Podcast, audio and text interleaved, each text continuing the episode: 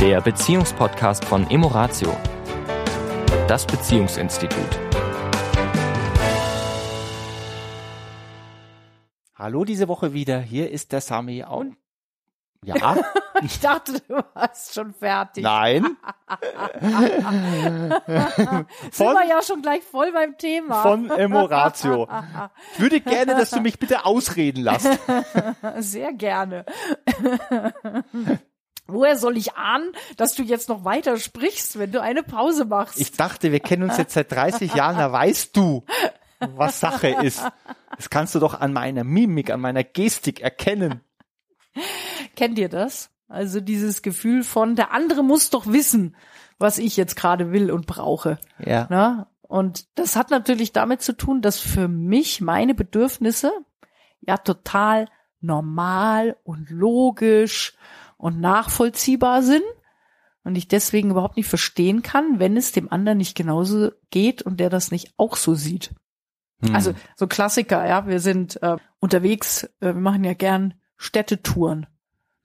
Und mein Bedürfnis nach, mal hier einen Kaffee trinken, mal da aufs Klo gehen, mal was essen, ist also wesentlich ausgeprägter als bei meinem lieben Mann.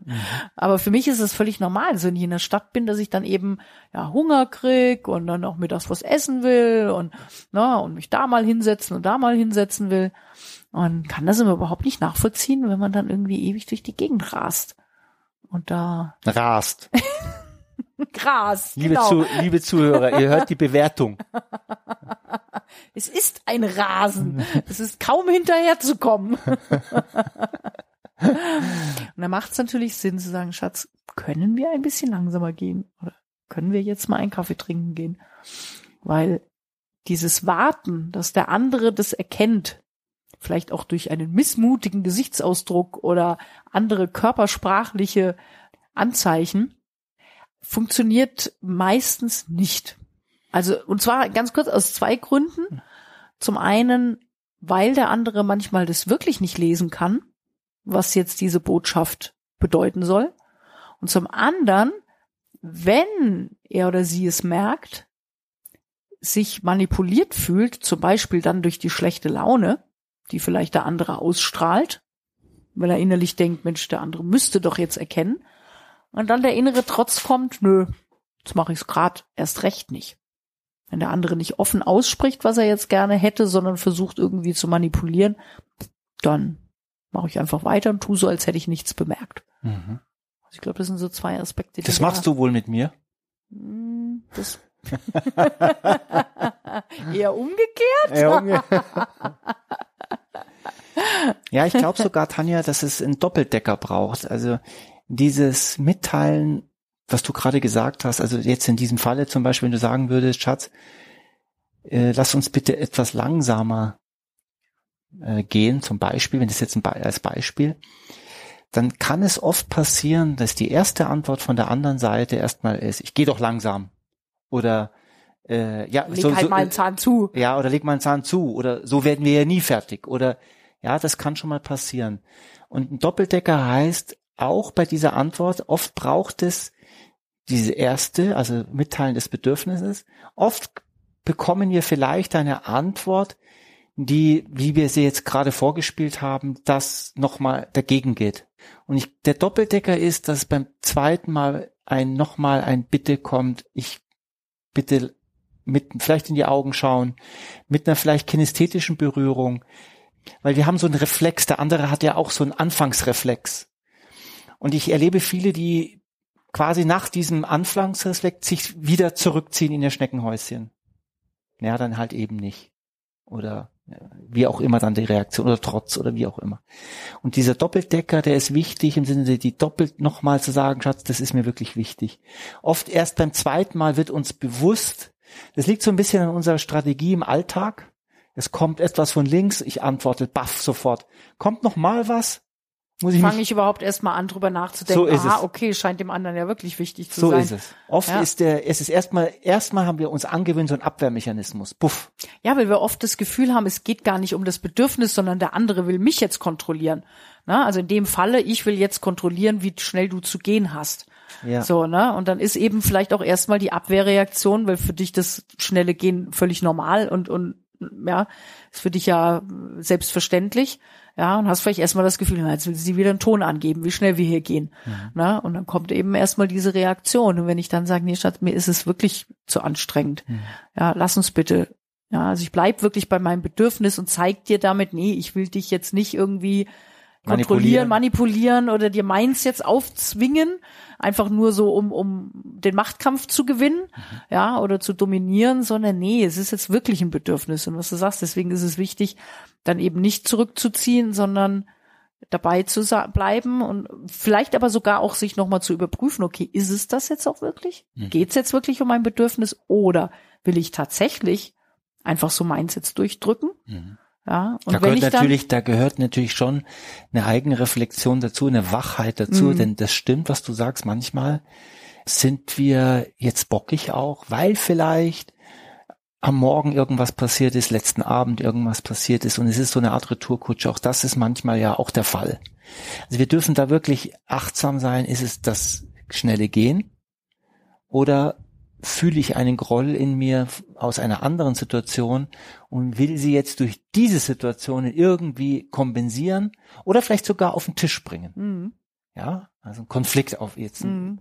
Konflikt auslösen, sodass dann, Auch das gestern besprochen wird. ja, ja, um irgendwie da einen Ja. Einstieg zu, zu haben. Ja. Ja, und deswegen auch immer wieder zu überprüfen, was ist denn jetzt mein Bedürfnis und sehe ich das Bedürfnis des anderen auch? Das ist ja in dem Falle oft so die, der innere Kampf, ne? Also oft stehen ja Bedürfnisse, die wir haben, einfach im Widerspruch, ne? Und der eine jetzt eben das Bedürfnis hat, es schnell und zügig zu gehen und vorwärts zu kommen und der andere gerade das Bedürfnis hat nach eben mehr Langsamkeit und ja, oder vielleicht auch einen Schmerz hat, ja, ähm, und dann kollidieren halt zwei Bedürfnisse. Mhm. Und in der Regel versucht jeder halt seins auch irgendwie durchzubringen. Mhm. Sei es durch direkte Konfrontation oder eben durch Manipulation. Mhm. Und äh, immer wieder zu gucken, was ist jetzt wirklich mein Bedürfnis und wie wichtig ist es mir jetzt und es dann zum Ausdruck zu bringen und das Bedürfnis des anderen, was vielleicht dem gerade entgegensteht, aber auch zu sehen Ja, und nicht einfach so und dann komplett auch wegzuwischen, ja. sondern da einen Austausch darüber zu führen. Was für Zuhörer, die vielleicht uns jetzt sich mit dem Thema noch nie so beschäftigt haben, jetzt zum ersten Mal zuhören, das klingt unglaublich kompliziert alles. Ja, unglaublich äh, anstrengend. Und doch ist es die leichtere Variante, wenn wir uns daran gewöhnt haben, als wenn wir in Streit sind. Also viele glauben ja, äh, oh, wenn ich das sehe, ich muss dann über mein Gefühl, ich muss mich reflektieren, ich muss wissen, was ist meine Intention genau, ja, wie soll ich denn das alles machen? Ein bisschen Vertrauen, dass wir das ganz unterbewusst in Bruchteilen von Sekunden machen können. Es ist eine Frage der Gewohnheit. Und wenn wir uns vielleicht früher angewohnt haben, erstmal schieße ich zurück, also im Sinne von, wenn du jetzt sagen würdest, Schatz, ein bisschen langsamer, dann äh, sage ich ja, noch langsamer können wir ja gleich Du kriechen lahme Ente, ja. ja, und dann du natürlich das auch nicht auf dir sitzen lässt. Also, wenn wir uns das vielleicht früher angewöhnt hätten, Machtkämpfe, dann werden wir feststellen, dass die andere Variante, wenn wir uns da ein wenig dran gewöhnt haben, die viel smoothere ist, die viel smartere ist, die viel leichtere ist.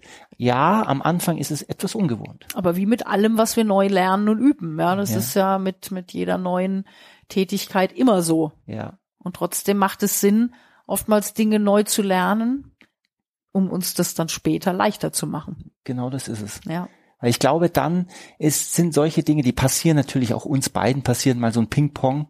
Das kann schon mal passieren. Nur es passiert wirklich selten. Also es ist, äh, Und wir steigen halt dann auch relativ schnell dann wieder aus. Ja, Ja. wenn es mal passiert, merkt ja einer von uns irgendwann, hä, was machen wir denn jetzt hier gerade? ja, Ja, und dann, können, Ja, wir darüber, können wir darüber reden? reden. Und in der Regel ist es, führt das ja so, sogar dann zu einer schönen Innigkeit Mhm. manchmal, ja. Also nicht nur manchmal, sondern eigentlich öf des Öfteren. Mm, Wenn sowas ist, dann kann das zu, so, sogar zu Verständnis wieder füreinander Mhm. und wieder einen schönen Moment, Ja. der kreiert wieder Ja. einen schönen Mo äh, Moment. Ja. Also selbst da kann etwas Schönes dann daraus erwachsen. Aber es ist, es braucht ein wenig Zeit, auch den Mut, es zu probieren, auch wenn wir am Anfang vielleicht, vielleicht mal scheitern, nochmal probieren und nochmal probieren.